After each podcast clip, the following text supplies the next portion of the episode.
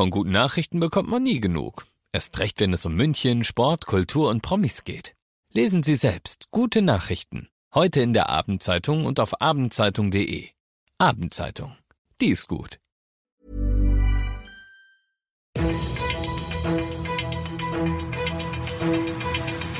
95 5 Charivari. Das München Briefing. Münchens erster Nachrichtenpodcast. Mit Christoph Kreis und diesen Themen.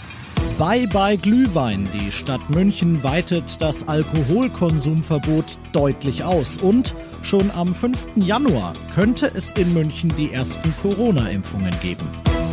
Herzlich willkommen zu dieser neuen Ausgabe. In diesem Nachrichtenpodcast kriegt ihr jeden Tag innerhalb von fünf Minuten all das, was in München heute wichtig war. Zum Anhören jederzeit und überall da, wo ihr Podcasts kriegt oder um 17 und 18 Uhr im Radio.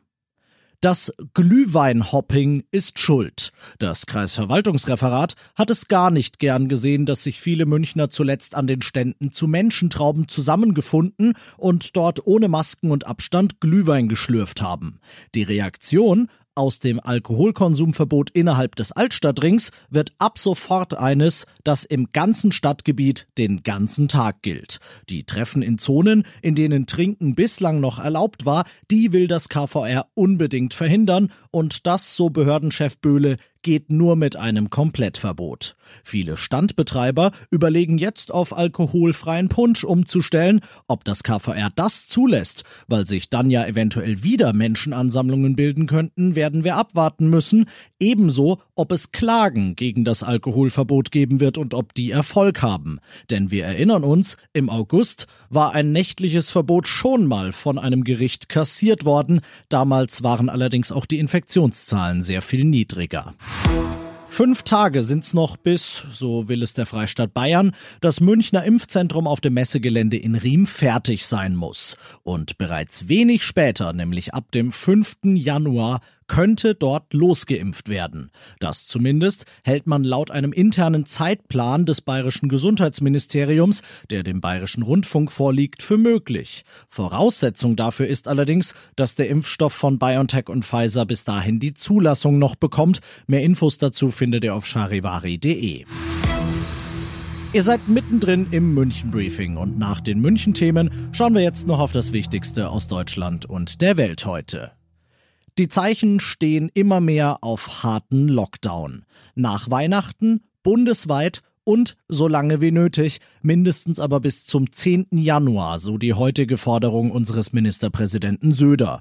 Und Berlins regierender Oberbürgermeister Müller, immerhin Vorsitzender der Ministerpräsidentenkonferenz, der sprang ihm sofort bei, Charivari-Reporterin Diana Kramer. Jenseits des Lebensmittelhandels sollen in der Hauptstadt alle anderen Shoppingangebote bis zum 10. Januar geschlossen werden.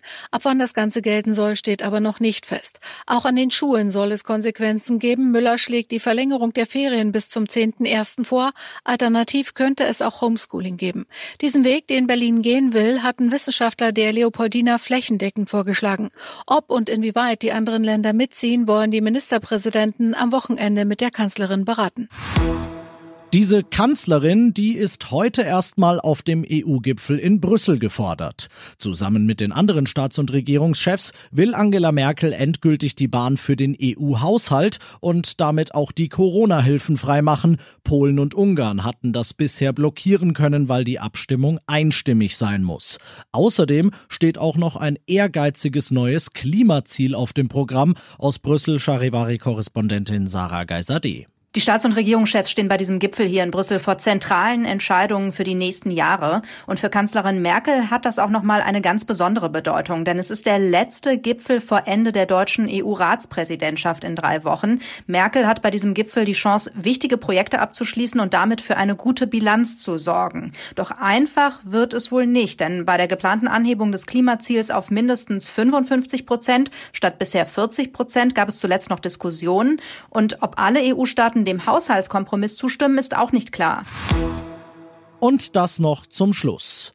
Der Distanzunterricht in vielen Schulklassen, der ist zurück und es wird ja diskutiert, ob man die Schulen eventuell wieder ganz schließen soll. Sollte das so kommen, dann können sich zumindest die Münchner Eltern Tipps von der LMU holen.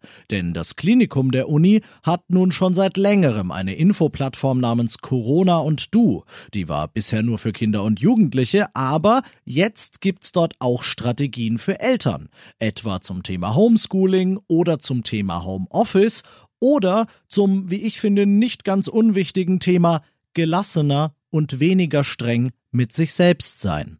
Ich bin Christoph Kreis, ich wünsche euch einen gelassenen Feierabend.